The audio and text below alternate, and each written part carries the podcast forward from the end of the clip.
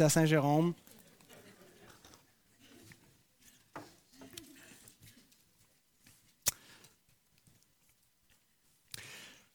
Alors, dans notre dernière exposition de Matthieu 15, on avait vu euh, l'épisode où Jésus rencontre la femme cananéenne dans la région de Tyr et Sidon. Et donc un passage intéressant où une femme donc qui n'est pas une juive, qui est une cananéenne, un peuple qui était sous le jugement de Dieu dans l'Ancien Testament, qui aurait dû être détruit, et elle va pourtant obtenir miséricorde. Mais Jésus va éprouver sa foi alors qu'elle vient et qu'elle le supplie de venir au secours de sa fille qui est pris d'un esprit impur. Jésus au début ne lui répond pas. Ensuite, euh, il, il refuse, il dit qu'il n'a été envoyé qu'aux brebis perdues d'Israël. Et pour terminer, il l'insulte en disant qu'il n'est pas bien de prendre le pain des enfants d'Israël pour le donner aux chiens, qui sont les païens. Alors, on a vu que dans tout cela, Jésus éprouvait sa foi et enseignait des choses aussi. Euh, il prouvait pas juste la foi de la cananéenne, mais il prouvait aussi la miséricorde de ses disciples. Est-ce comme ça que vous voyez les hommes de vulgaires chiens qui n'ont droit à rien, euh, qui appartient à l'héritage d'Israël? Et finalement, euh, Jésus va louer la foi de cette femme qui persévère malgré tous les obstacles qu'il met, qui s'attend à sa miséricorde, qui dit Donne-moi que les miettes qui tombent de la table des enfants et ça sera suffisant. Et Jésus, voyant cela, vu qu'elle avait une grande foi, et lui a accordé ce qu'elle demandait. Et cette scène est importante parce qu'elle nous prépare pour ce qui s'en vient. Le pain des enfants d'Israël qui va être partagé aux païens. Mon titre, Les païens mangent le pain des Juifs. Et donc, je vous invite à vous lever pour la lecture de la parole du Seigneur. Dans Matthieu 15, nous allons, lire les versets 29 à 39, où Jésus admet à sa table des païens. Lisons. Jésus quitta ces lieux et vint près de la mer de Galilée. Étant monté sur la montagne, il s'y assit. Alors s'approcha de lui une grande foule ayant avec elle des boiteux, des aveugles, des muets, des estropiés et beaucoup d'autres malades. On les mit à ses pieds et il les guérit, en sorte que la foule était dans l'admiration de voir que les muets parlaient, que les estropiés étaient guéris, que les boiteux marchaient, que les aveugles voyaient, et elle glorifiait le Dieu d'Israël. Jésus, ayant appelé ses disciples, dit, Je suis ému de compassion pour cette foule car voilà trois jours qu'ils sont près de moi et ils n'ont rien à manger. Je ne veux pas les renvoyer à jeun, de peur que les forces ne leur manquent en chemin. Les disciples lui dirent, Comment nous procurer dans ce lieu désert assez de pain pour rassasier une si grande foule? Jésus leur demanda, Combien avez-vous de pain Sept, répondirent-ils, et quelques petits poissons. Alors il fit asseoir la foule par terre, prit les sept pains et les poissons, et après avoir rendu grâce, il les rompit et les donna à ses disciples, qui les distribuèrent à la foule. Tous mangèrent et furent rassasiés, et l'on emporta sept corbeilles pleines des morceaux qui restaient. Ceux qui avaient mangé étaient quatre mille hommes, sans les femmes et les enfants. Ensuite, il renvoya la foule, monta dans la barque et se rendit dans la contrée de Magada. Prions. Seigneur, nous sommes les plus privilégiés parmi les hommes d'avoir ta parole, de pouvoir l'étudier, d'avoir l'évangile qui nous est prêché chaque semaine pour pouvoir approfondir euh, notre connaissance de Christ et que notre foi puisse grandir alors que nous le suivons dans ce monde. Et Seigneur, alors que nous lisons ce matin comment il a admis les païens à sa table, nous sommes directement concernés et nous te prions que tu puisses nous faire apprécier ces choses et euh, les savourer dans notre âme pour qu'on puisse euh, vivre avec une plus grande foi, avec une plus grande euh, reconnaissance envers toi. Et notre Dieu bénit donc ta parole au milieu de nous et qu'elle puisse agir avec puissance. Et c'est dans le nom puissant de Jésus-Christ que nous te le demandons. Amen.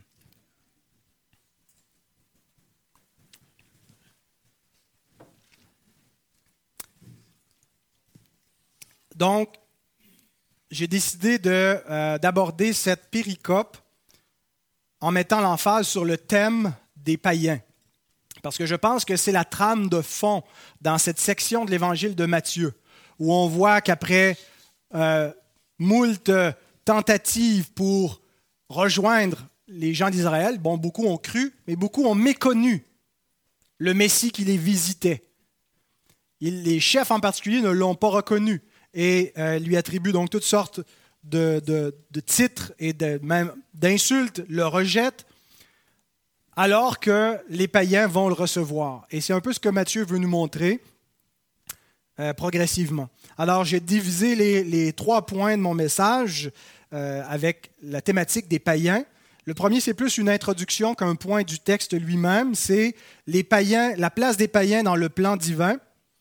Et ensuite, on va euh, regarder le texte qui est divisé euh, en deux, deux sections. Il y a comme deux petites histoires dans notre texte. Le, premier, c'est les, guérisons, puis ensuite, c'est la multiplication des pains.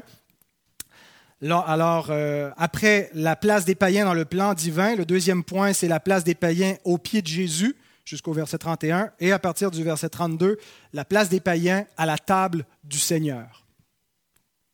Alors, commençons avec la place des païens dans le plan divin.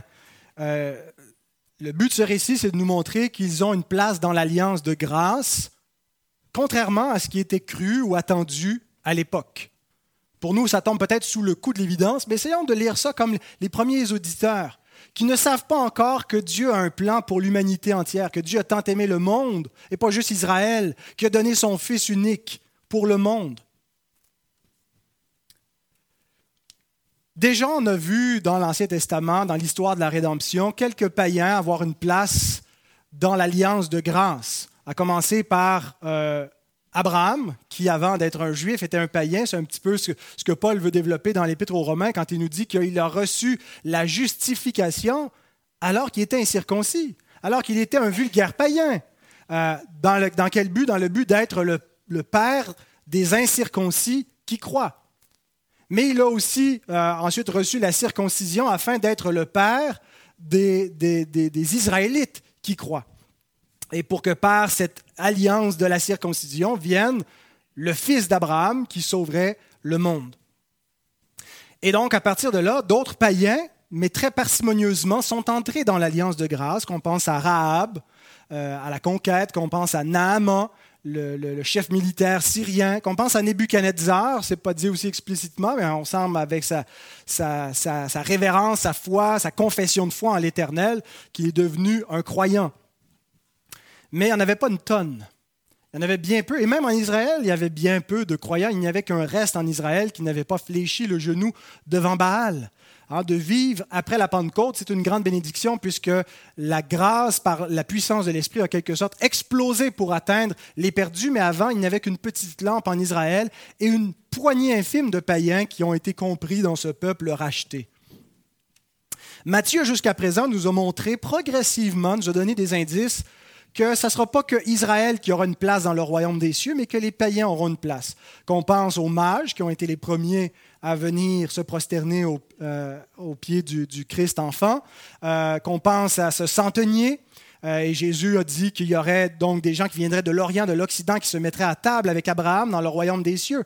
Et qu'on pense à cette femme cananéenne qu'on a vue la semaine dernière. Et ça, met la table, c'est le cas de le dire, pour ce qu'on ce qu'on va voir maintenant, où on a une place beaucoup plus large à une foule de païens.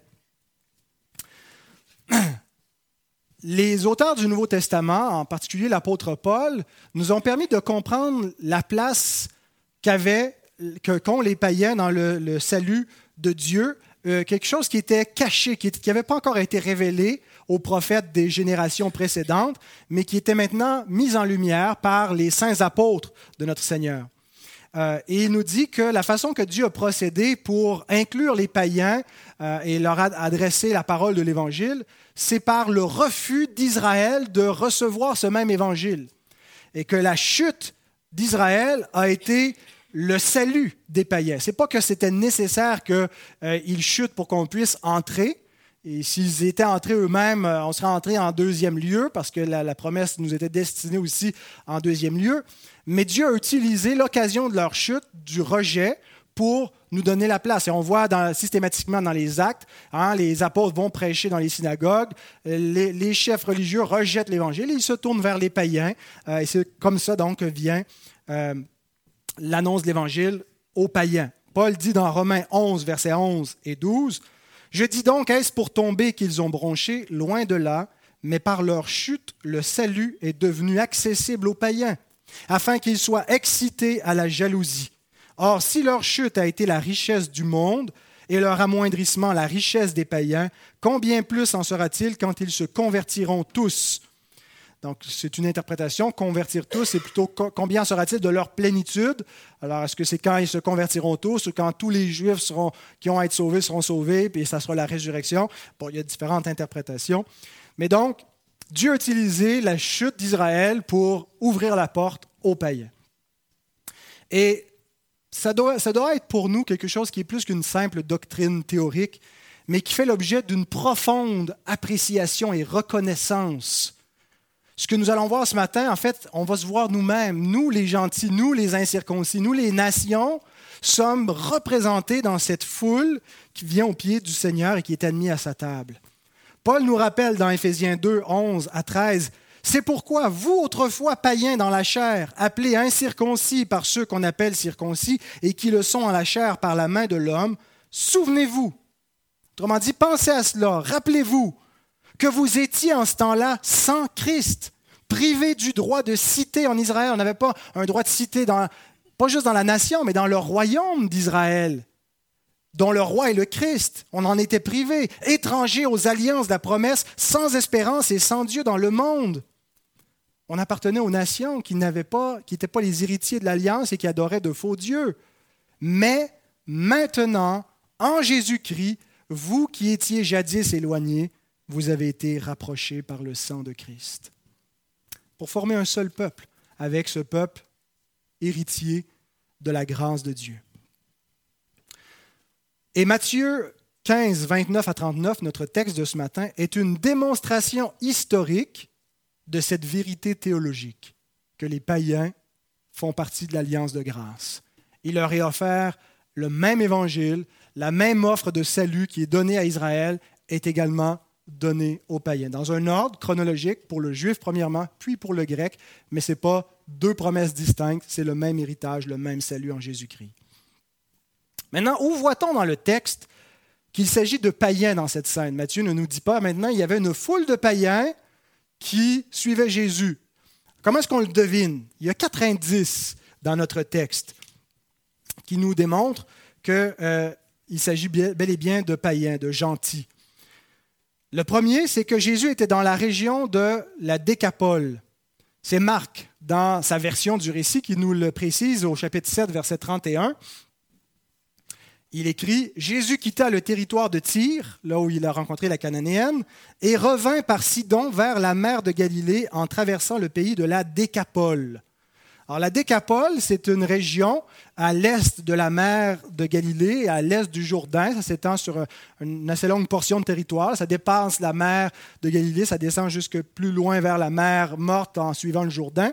Et ça regroupe dix villes, d'où le nom de la région Décapole. Déca pour dix, Paul, police, ville donc dix villes. Jésus est déjà venu dans cette région, dans Matthieu 8, euh, à Gadara, où il y avait les deux démoniaques, les Gadaréniens, et il a été rejeté par euh, ces, gens quand ils faisaient paître les pourceaux. Il était bel et bien dans une région de païens parce que les Juifs ne faisaient pas paître de pourceaux, mangeaient pas les pourceaux, ne cultivaient pas cette espèce.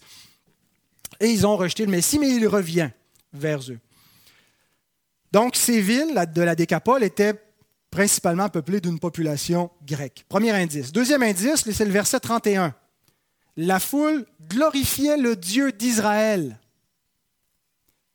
C'est une étrange expression s'il s'agit de juifs, mais ça, a beaucoup plus de, sens si on considère que euh, c'est les païens qui glorifient le Dieu d'Israël.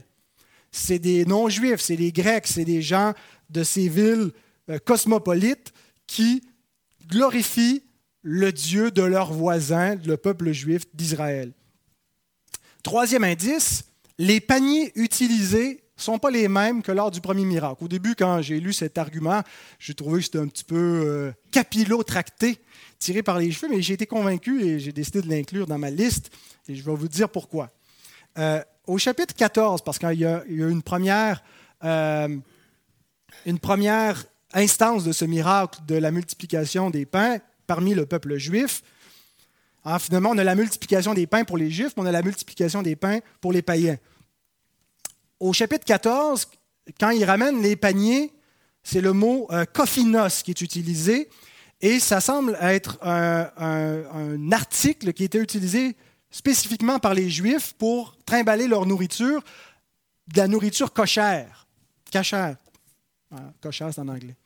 Euh, et donc, euh, c'est ce que croient certains spécialistes, mais c'est que systématiquement, dans tous les récits, euh, quand il, y a deux, il, y a deux, il y a deux multiplications des pains, quand c'est celle des païens, ce n'est pas le même mot qui est utilisé, c'est le mot spuris, qui est traduit par corbeille.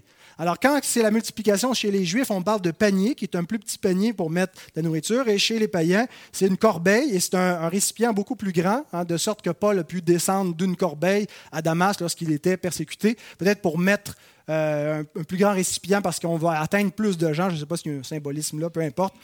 Mais systématiquement, ils sont toujours distingués, euh, ces deux termes-là, euh, un peu comme si c'est des marqueurs des marqueurs textuels pour distinguer les deux, les deux multiplications, les deux miracles qui sont très similaires, mais des indicateurs pour les premiers lecteurs qui, concevaient qu'il y en a un qui a eu lieu dans un, environnement cachère et un autre dans un environnement païen. Euh, par exemple, même quand Jésus réfère dans, une même phrase à ces deux miracles-là, il distingue les deux mots. Euh, Matthieu 16, 9 à 10. Êtes-vous encore sans intelligence et ne vous rappelez-vous pas les cinq pains des cinq mille hommes et combien de paniers avez-vous emporté Cophinos? Ni les sept pains des quatre mille hommes et combien de corbeilles avez-vous emporté Et là, c'est le mot euh, euh, spuris. Alors, et, chaque fois, euh, la même chose chez Marc, quand les, récits sont pris distinctement, les mots sont distincts. Quand ils sont mis ensemble, les mots sont encore distincts. Alors, je ne pense pas que c'est un addon, je pense que c'est pour distinguer les événements. Mais pourquoi les distinguer C'est la quatrième raison. Euh, c'est en raison du symbolisme de la répétition du miracle. Pourquoi le miracle est-il répété? La répétition n'est pas anodine. Ce n'est pas juste pour nous rappeler que Jésus, oui, est capable de multiplier la nourriture. Il est le pain qui donne, euh, qui donne sa vie au monde. Oui, il y a cela, mais c'est que le premier miracle, c'est pour les Juifs. Euh, ça se passe en Israël, les douze paniers, les douze tribus, bon, il y a un certain symbolisme. Le discours que Jésus entretient immédiatement après le miracle à Capernaum. On le voit dans Jean 6, il fait le parallèle avec les pères qui ont mangé la manne dans le désert et le Père qui donne le pain descendu du ciel, qui donne la vie éternelle. Donc tout ça dans un contexte bien juif, avec des références que le peuple d'Israël comprenait. Mais la deuxième instance, c'est pour les païens. C'est hors d'Israël et dans un récit qui nous a introduit en nous disant que les païens qui n'auraient droit qu'à des miettes qui tombent de la table, bien Jésus leur fait une place à sa table, à la table du roi, et il les nourrit. Comme, en fait, ils reçoivent tout le pain et pas que les miettes. Tout ça, c'est un peu le principe aussi de Romains 1,16, d'abord pour les Juifs, ensuite pour les païens. Mais en même temps, ça nous rappelle que les païens, dans l'économie de la rédemption, ont supplanté le peuple d'Israël parce qu'ils ont méconnu leur Messie. Et Jean nous rappelle dans Jean 1, 11 et 12, Elle est venue chez les siens, la parole faite chair, et les siens ne l'ont point reçue. Mais à tous ceux qui l'ont reçue, à ceux qui croient en son nom, elle a donné le droit, certaines traductions ont le pouvoir, mais c'est vraiment l'idée d'un droit légal, de devenir enfant de Dieu.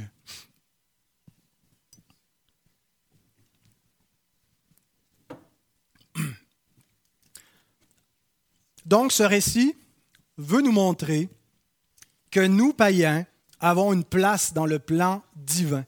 Nous n'avons pas remplacé Israël, nous avons pris la même place qui est la leur. Ce n'est pas la théologie du remplacement. Les promesses qui leur étaient offertes en premier nous ont été offertes en second et nous sommes entrés dans le même salut qu'eux. Et Jésus ne nous donne pas juste une place en dessous de la table pour ramasser les miettes qu'Israël va laisser tomber, mais il nous fait une place à sa table. Alors maintenant que ces points sont établis, regardons plus spécifiquement en détail le récit. La place des païens au pied de Jésus d'abord, la guérison, et ensuite la place des païens à la table de Jésus, la multiplication des pains. Avant de guérir et de nourrir le corps, je pense que Jésus a guéri et nourri l'âme en enseignant. On lit au verset 29, Étant monté sur la montagne, il s'assit. Qu'est-ce qu'il a fait? Je pense que c'était pour enseigner. Le verset 32 nous dit qu'il restèrent là trois jours. Qu'est-ce qu'il a fait pendant trois jours? Il aura certainement prêché l'Évangile. Mais la formule du verset 29 rappelle étrangement celle du chapitre 5, verset 1. Qu'est-ce qu'on voit au chapitre 5, verset 1 Jésus, étant monté sur la montagne, s'assit et il ouvrit la bouche. Le sermon sur la montagne, où Jésus enseigne les Juifs, mais maintenant c'est comme c'est le sermon sur la montagne pour les païens. Donc, il y a un ordre aussi. Hein, la guérison et la, subsistance du corps à sa place. On, il ne vient pas juste sauver l'âme, mais pour que notre corps soit sauvé, ça commence par la foi de notre âme en Christ. Il doit racheter notre âme pour qu'on euh, ait part à la résurrection finale et à la rédemption du corps. Et donc, il y a une priorité d'un salut spirituel avant un salut matériel. Et on doit, si on veut prendre soin des pauvres et des nécessiteux, euh, jamais le faire au détriment de l'Évangile où on fait que des bonnes œuvres, où on sert le pain sans jamais leur prêcher Christ. On peut certainement prendre soin des gens, mais notre première mission, c'est la prédication de l'Évangile. Et donc, c'est ce que Jésus fait, il leur prêche. Qui est dans cette foule? Matthieu nous représente la foule de païens avec certains spécimens, des boiteux, des aveugles, des muets, des estropiés et beaucoup d'autres, nous dit-il. Verset 30, on les mit à ses pieds et il les guérit. D'où mon, mon sous-titre, Les païens aux pieds de Jésus. La question qu'on doit se poser en lisant cela, en sachant qu'il s'agit de païens qui nous représentent, c'est est-ce que je me reconnais dans cette foule? Est-ce que les personnes qui sont présentées par des caractéristiques comme étant des nécessiteux, des estropiés, des aveugles, est-ce que je peux m'identifier, même si je n'ai pas ces handicaps physiques? Parce qu'on sait que les miracles pointait vers des réalités spirituelles. Jésus ouvre les yeux des aveugles pour montrer qu'on est tous des aveugles et que c'est lui qui nous permet de voir le royaume des cieux, sans quoi on est aveugle à ces réalités-là. Il, purifie les lépreux pour nous montrer qu'on est des impurs, on est impurs aux yeux de Dieu par notre péché et que c'est par le, contact avec Christ qu'on peut être purifié. Alors dans cette... C'est pas juste symbolique, Jésus littéralement le fait. Euh, purifie et guérit des gens qui sont malades. Mais il faut voir au-delà de la maladie la source qui est la dépravation humaine, la chute de l'homme qui le rend dans cette condition de faiblesse et de nécessité. Est-ce qu'on se reconnaît? Est-ce qu'on reconnaît des gens de notre entourage? Qu'est-ce qu'on a à faire? Venir au pied du Christ et amener des gens au pied du Christ. Amener ces malades, amener ces gens qui souffrent, ces gens qui sont aveugles, ces gens qui ne connaissent point Dieu aux pieds du Sauveur. J.C. Rowell écrit Nos âmes sont affectées par une maladie beaucoup plus profonde et complexe, et bien plus difficile à guérir que n'importe quelle maladie du corps. Elles sont affectées par la peste du péché. Elles doivent être guéries d'une guérison efficace, sinon elles périront éternellement. Il y a pire que la maladie du corps. Sommes-nous conscients de ce péril? Le ressentons-nous? Réalisons-nous notre maladie spirituelle? Hélas, la réponse à ces questions est toujours la même. La majeure partie de l'humanité ne ressent pas du tout cette misère. Leurs yeux sont aveugles. Ils sont totalement insensibles aux dangers qui les guettent. En ce qui concerne la santé du corps, les hommes encombrent les salles d'attente des médecins pour trouver l'air le plus pur, pour leur corps, ils sont prêts à aller jusqu'au bout du monde. Mais pour la santé de leur âme, ils ne s'inquiètent nullement. Heureux celui qui connaît la maladie de son âme. Un tel homme ne trouvera de repos que lorsqu'il trouvera Jésus. Et alors, les ennuis ne lui sembleront rien. C'est une question de vie, de vie éternelle. Il considérera toute chose comme une perte afin de gagner Christ et d'être guéri. Amen. N'est-ce pas vrai que les hommes s'inquiètent pour leur corps, pour leur vie, pour leur santé, pour leur bien-être, qu'ils font des pieds et des mains pour se soigner et ne se mettent pas en peine pour la source de ce qui est ces, ces déficiences corporelles, qui est la chute, la dépravation, le péché. Et la seule solution, le sang de Christ. Venir au Sauveur à ses pieds dans la foi. Et lorsque le Seigneur déploie sa puissance salvatrice, lorsqu'il montre que la vie éternelle est en lui, en chassant, en renversant les effets de la chute et en, donnant un aperçu de la résurrection finale par ses guérisons, il y a une double réaction dans la foule. La première, ils étaient dans l'admiration. C'est le verbe taumazo, qui veut dire étonné. Hein, et étonné veut dire littéralement être frappé du tonnerre.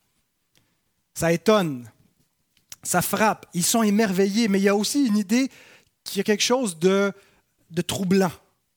De troublant en, un, tel, un tel être. Euh, c'est comme Israël, hein, quand ils étaient au mont Sinaï, et la manifestation de la gloire divine, c'était troublant. Euh, ils ne pouvaient pas supporter d'entendre ces paroles, de voir ces choses. Ce spectacle les effrayait.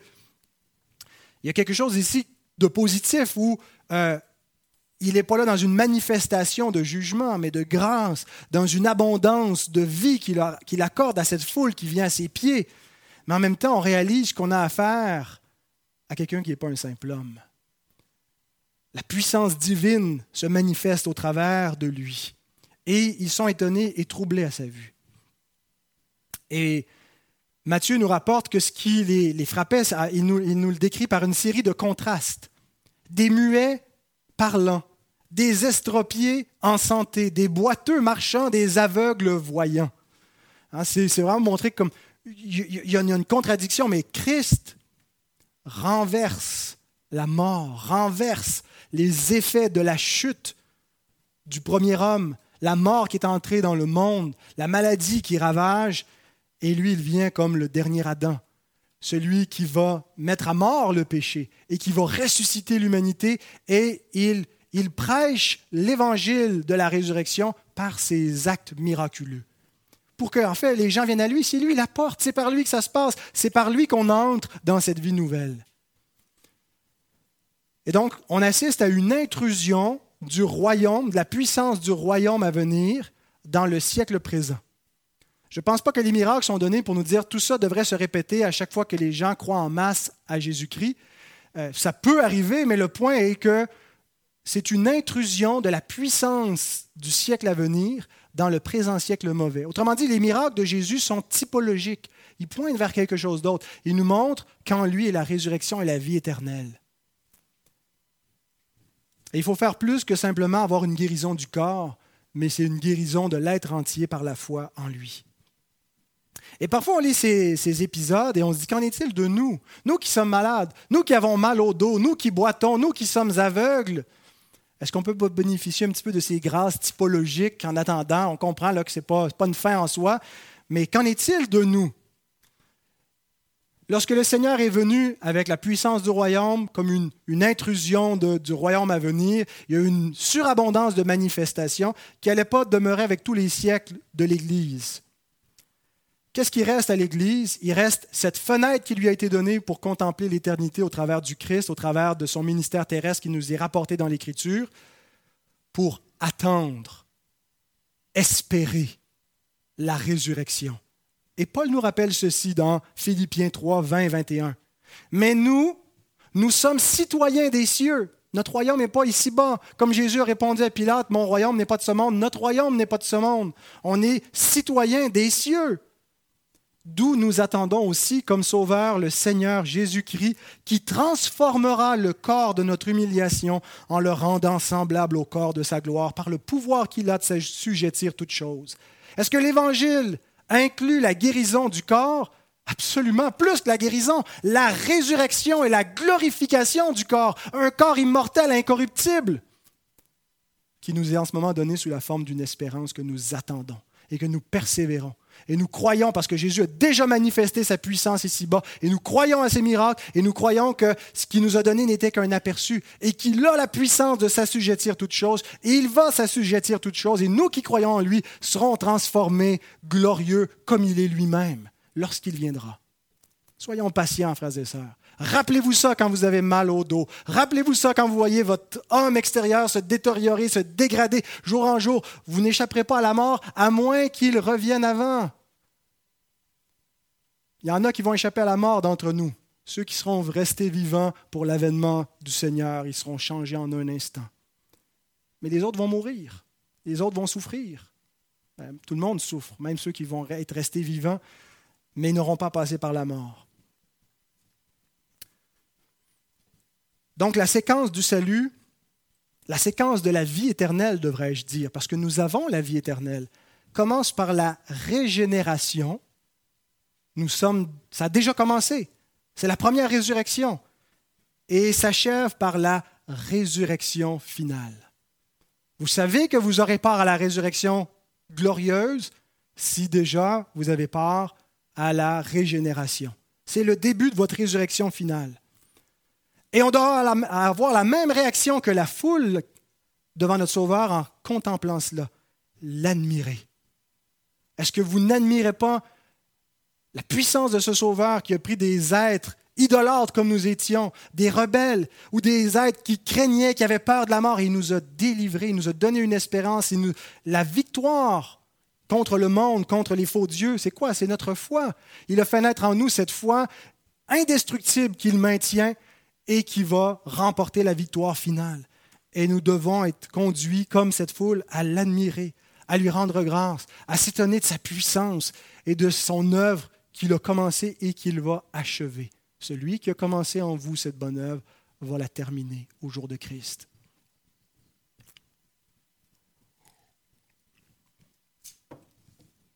La deuxième réaction, qui est semblable, c'est qu'elle glorifiait le Dieu d'Israël. Le salut mène à l'adoration. Quelqu'un de racheté, c'est un adorateur. Les rachetés adorent. Et ça nous rappelle aussi que notre salut est soli deo gloria, à la gloire de Dieu seul. Paul nous pose la question dans Romains 3, où donc est le sujet de se glorifier? Qui peut prétendre, qui peut se vanter de quoi que ce soit dans ce salut? Et il termine dans Romains 11 en disant, C'est de lui, par lui, pour lui que sont toutes choses, à lui la gloire dans tous les siècles. Amen. Ce que fait cette foule donne la gloire au Dieu d'Israël. Et la scène se termine avec le Seigneur qui montre que les païens qui viennent à ses pieds peuvent ensuite venir à sa table. Et nous, euh, c'est mon troisième et dernier point, les païens à la table du Seigneur, la multiplication des pains. Jésus commence par exprimer sa compassion. Hein, il dit qu'il est ému de compassion, mais en, grec, c'est un seul mot. Ce n'est pas le verbe ému plus compassion, c'est un seul mot, splagnizomai, qui veut dire être remué dans ses intestins. Littéralement, parce que c'était l'idée que les intestins, les viscères, les tripes, hein, quand ça nous prend aux tripes, c'était le siège des émotions. Alors Jésus dit qu'il était remué, il était touché de compassion en voyant cette foule. Et il ajoute, car voilà trois jours qu'ils sont près de moi. C'est pas juste qu'il est à côté de lui, c'est vraiment l'idée qu'il persévère avec moi. Ils demeurent avec moi, ils se sont attachés à Christ. C'est une foule de croyants. C'est des gens qui sont devenus des croyants, c'est plus que des païens du dehors. C'est des gens de la maison de Dieu, ils, ont, ils demeurent avec moi, ils croient en moi, ils sont attachés à moi. Alors Jésus va pourvoir à leurs besoins hein, dans une, une, réalité très concrète. On ne peut pas les renvoyer en chemin vers leur maison. Il y en a qui viennent de loin, ils vont défaillir en chemin, ils ont épuisé les ressources qu'ils avaient amenées. Mais ils utilisent ce besoin-là pour enseigner quelque chose d'extraordinaire. Ils utilisent une, une situation anodine, banale, pour illustrer la place des païens dans l'alliance de grâce la place des païens à la table du Seigneur. Alors les disciples posent une question. Quand il dit je ne peux pas les renvoyer à Jean, ils vont défaillir. Au verset 33, les disciples lui dirent Comment nous procurer dans ce lieu désert assez de pain pour rassasier une si grande foule? D'où vient cette question? Est-ce que c'est parce qu'ils sont incrédules? Ils ne se rappellent pas que le chapitre précédent, euh, qui n'est pas très très loin historiquement, si suit la chronologie, il y, a, quelques jours qui se sont écoulés, ils ne se rappellent pas que Jésus a multiplié les pains, ils ont déjà oublié. Ça peut être une option, une façon de l'interpréter. Nous oublions souvent les actes providentiels de Dieu. Euh, Dieu nous secourt, on est euh, réjoui, on lui donne louange. Une situation semblable se reproduit, on est immédiatement plongé dans l'inquiétude. On, a de la difficulté à faire confiance au Seigneur. Peut-être que c'était ce que les disciples faisaient, avaient comme problème. Certains commentateurs ont suggéré, non, non, les disciples ont bien compris que le Père représentait le banquet final, euh, mais les païens n'ont pas de place au banquet final. Donc Jésus dit, les disciples disent à Jésus, on ne peut pas faire ça, on va leur donner juste du pain séculier, pas du pain multiplié par toi qui représente le banquet final. Je pense que ça aussi, c'est un petit peu capillotracté comme interprétation. Je m'accorde plutôt avec l'explication de Henry Bryant, qui explique que, en fait, les disciples croyait qu'il fallait s'en remettre au Seigneur. Dans son commentaire, son commentaire sur Matthieu, il dit Cette question n'est pas nécessairement le reflet d'une incrédulité de la part des apôtres. Peu de temps auparavant n'avait-il pas vu le Seigneur donner à manger à une foule plus grande encore? La question, littéralement traduite, D'où à, à, nous, dans ce lieu désert, assez de pain?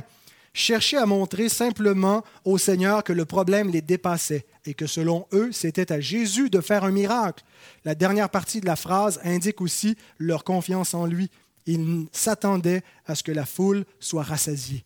La foule doit être rassasiée, mais qu'est-ce qu'on peut faire, nous? C'est toi qui vas le faire.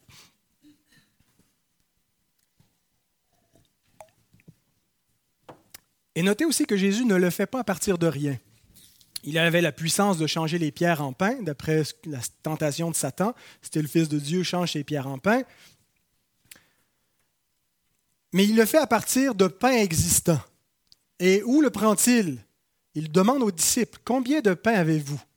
Et il prend le pain des Juifs, il le multiplie et il le donne à la foule. Les païens mangent le pain des Juifs. Il prend le pain des disciples et il le donne à la foule. Et il y en a aussi pour les disciples. Il ne leur vole pas leur pain, il multiplie ce qui appartenait aux Juifs et il le donne aussi aux païens.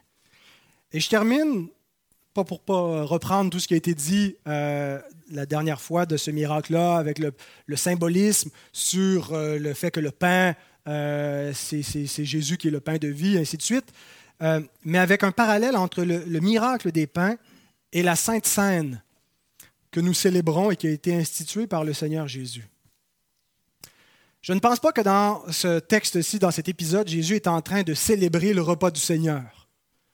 Euh, l'institution du repas du Seigneur a lieu le soir où Jésus a été livré et pas avant. Mais ça ne veut pas dire qu'il n'y a pas des parallèles. Et je pense que Matthieu a intentionnellement laissé des indices dans le, le texte pour qu'on fasse ce lien entre ce miracle qui anticipait la table du Seigneur et qui pointait vers cette scène euh, et, tout ce qu'elle signifie. Et qui devait amener les premiers lecteurs de l'Évangile de Matthieu à reconnaître la place des païens. ça a été difficile pour l'Église. Lisez les épîtres de, Paul et vous allez voir qu'il y avait beaucoup de conflits entre juifs et païens euh, parce que c'est difficile pour, pour les juifs de faire une place à des païens, surtout sans qu'ils aient à passer par la circoncision et l'observance de toutes les lois de Moïse, et qu'ils aient une place à part entière à la table du Seigneur. Euh, il y a eu donc plusieurs conflits, mais ce n'est pas faute d'enseignement de la part du Seigneur à ce sujet. Et je vous donne trois indices, à mon avis, qui nous indiquent qu'il y a un lien à faire avec la table du Seigneur euh, dans le texte. D'abord, le symbole du pain qui représente Christ, exactement comme dans la scène. Euh, dans le premier miracle, Jésus a donné l'interprétation du miracle le lendemain euh, dans Jean 6, quand il a dit, ben, vous, me suivez parce que vous avez, vous avez mangé du pain, mais vous n'avez pas compris le miracle. Le pain, c'est moi. Euh, et vous ne venez pas à moi pour croire et avoir la vie, et vous devez manger ma chair, boire mon sang. donc l'emphase n'est pas sur le poisson, Hein, il multiplié des poissons, mais vraiment sur le pain. Ils n'ont pas ramené des corbeilles de poissons, ils ont ramené des corbeilles de pain. L'emphase est sur le pain pour faire ce lien-là avec Christ, le pain venu du ciel. Jean 6, 49, 51. Vos pères ont mangé la manne dans le désert et ils sont morts. C'est ici le pain qui descend du ciel, afin que celui qui en mange ne meure point. Je suis le pain vivant qui est descendu du ciel. Si quelqu'un mange de ce pain, il vivra éternellement. Et le pain que je donnerai, c'est ma chair que je donnerai pour la vie du monde. En disant ça, Jésus a en vue son sacrifice, sa chair qu'il va donner. Et manger ici veut dire s'approprier sa mort par la foi. Et quand nous mangeons le pain, que nous buvons la coupe, nous nous approprions la mort de Christ par la foi. Nous ne croyons pas qu'il réside dans les, éléments une puissance objective qui euh, nous, nous, nous, infuserait la grâce de Dieu. Euh, c'est par la foi qu'on mange et qu'on boit la, chair et le sang de Christ, euh, mais il y a un élément vraiment qui est lié avec, avec cette scène-là, et donc c'est ce que Christ enseignait le lendemain du premier miracle. Et je pense que le miracle a forcément la, la même signification et qui indique au lecteur que le corps de Christ inclut aussi des païens. Parce que manger, participer au corps de Christ, c'est faire, faire partie de son peuple, de son corps. Hein, le peuple du Seigneur qui est parfois appelé son corps. Et le corps de Christ, donc, inclut des païens. C'est ce qui est ajouté dans cette deuxième instance du miracle. Deuxième indice, l'introduction eucharistique du repas. Ne vous laissez pas choquer par le mot Eucharistie. Je sais à quoi ça réfère dans euh, euh, notre, conscience populaire avec les doctrines catholiques romaines. Mais euh, c'est ainsi qu'a été appelé parmi les premiers chrétiens la scène, l'Eucharistie. Le verset 36 nous dit après avoir rendu grâce. C'est le verbe eucharistéo. La scène, chaque fois qu'elle est, présentée, son introduction, c'est avec le même verbe avec action de grâce dans Matthieu 26, Marc 14, Luc 22, quand Paul la rappelle dans 1 Corinthiens 11, après avoir rendu grâce. il y a vraiment, c'est, vraiment lié au point où Matthieu n'utilise que deux fois le verbe eucharistéo dans tout son évangile, euh, ici et à l'institution du repas du Seigneur. Et Marc, la même chose, deux fois, d'autres fois qui vont parler de rendre grâce avec, avec le verbe eulogéo, bénir, mais c'est comme s'il y, a un sens technique très précis pour l'Église primitive qui lisait ça, où il comprenait qu'ici, ça réfère à, à l'Eucharistie, au repas sacré, à l'action de grâce qui est le corps du Seigneur qui nous sauve. Alors ça, c'est un indicateur, l'introduction eucharistique du repas. Et, troisième et dernier indicateur, le symbolisme de la fraction du pain. Verset 36, après avoir rendu grâce, il les rompit il n'a pas simplement distribué les pains, il aurait pu distribuer des, pains sans les rompre, mais euh, il y a une fraction du pain. Et dans le Nouveau Testament, rompre le pain est utilisé dans deux contextes, celui des miracles des pains et la Sainte Seine. Et je pense que l'Écriture veut qu'on fasse un certain lien, pas une, euh, une, association trop étroite en disant ils ont pris le repas du Seigneur à ce moment-là, mais c'est comme s'il y a une anticipation de ce qui s'en vient, de ce qui va être offert aux nations également. Et donc, le miracle nous rappelle que Christ est le pain de vie, et c'est ce qu'on se rappelle dans la scène et qu'on communie avec lui, et c'est ce que signifiait en quelque sorte ce miracle. Mais manger seulement le pain, c'est inutile si on ne se nourrit pas véritablement du Christ. La foule a mangé le pain, la foule en Israël a mangé le pain, Jésus dit, ça ne vous sert à rien, vous me suivez juste parce que vous avez vu des miracles, mais vous ne venez pas à moi pour avoir la vie. Vous n'avez pas compris. et beaucoup de gens au fil des siècles, ont mangé à la table du Seigneur sans comprendre qui est Christ. En ce faisant, ils ont mangé un jugement contre eux-mêmes. Hein, Ce n'est pas la coupe de bénédiction qu'ils ont bu. Euh, elle est coupe de bénédiction quand on comprend que Christ a la coupe de malédiction.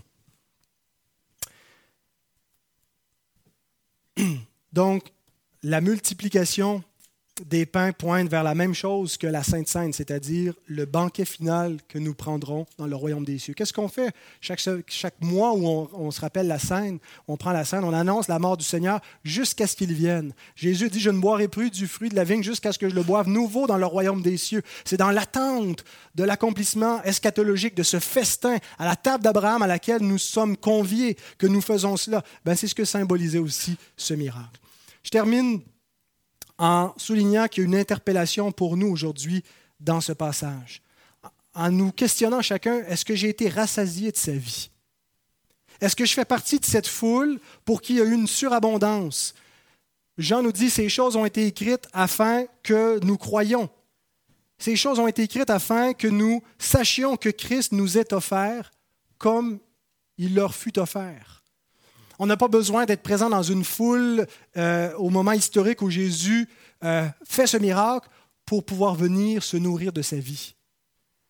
On peut venir se nourrir de sa vie maintenant par la foi. On n'a pas besoin qu'il soit physiquement là devant nous et d'avoir part à ces événements-là. Est-ce que j'ai part? Est-ce que je me suis nourri de sa vie? Est-ce que je me suis rassasié de Christ? Est-ce que je continue de vivre de Christ, de me nourrir de Christ? Et chaque mois, lorsque nous prenons la scène, nous reproduisons en quelque sorte ce miracle des pains. Nous rappelons la présence du Seigneur au milieu de nous, symbolisée par le pain, par le vin. La scène est un signe visible de cela et qui identifie l'Église, qui identifie qui a part à l'alliance de grâce, qui est membre du corps de Christ, qui en fait partie. Seuls ceux qui sont admis à cette table. Si je suis admis à la table du Seigneur, c'est que je suis venu à Christ et c'est que je serai admis à, sa table dans le royaume. Alors pouvez-vous venir à la table du Seigneur? Il faut d'abord être venu à ses pieds, comme ces païens. Avant de venir à la table du Seigneur, il faut être venu aux pieds du Seigneur et avoir été guéri par lui. C'est pour ça qu'on a un rite d'initiation, de purification qui s'appelle le baptême avant d'avoir part à la scène. Et remarquez aussi le rôle des disciples de distribuer le pain. L'Église, en quelque sorte, le rôle de distribuer le pain, de garder la table. Ce n'est pas bar open où on le donne à n'importe qui. On le donne à ceux qui sont venus au pied du Christ et qui l'ont confessé publiquement. Et ceux qui mangent à cette table sur terre auront part au festin dans le ciel. C'est de valeur que ce matin, on ne prenne pas la Sainte Seine. Ça aurait été un bon temps pour prendre le repas du Seigneur, mais dans deux ou trois semaines, quand on va venir à la table du Seigneur, rappelez-vous ceci. Pensez à ces, à ces éléments-là. Pensez à ce que symbolise cette communion avec Christ. Seigneur, on veut te bénir et te remercier pour ta sainte parole. Et merci parce qu'on est étroitement, directement concerné par cette portion d'écriture qui nous parle des païens que tu as invités à ta table, notre Dieu. Merci parce que oui, nous sommes venus à tes pieds, mais non pas comme pour te laver les pieds. C'est toi qui nous as lavé les pieds, c'est toi qui nous as secourus, c'est toi qui nous as fait grâce. C'est pas nous qui t'avons servi, c'est pas nous qui t'avons aimé le premier, ce n'est qu'en retour. Et Seigneur, nous sommes récipiendaires de ta grâce, de ton amour, et nous voulons te remercier euh, pour, pour ce salut parfait que nous avons en Christ Jésus, le pain de vie qui nous donne la vie éternelle. Bénis ta parole et qu'elle puisse agir avec puissance dans les cœurs de tous ceux qui l'entendront. Amen.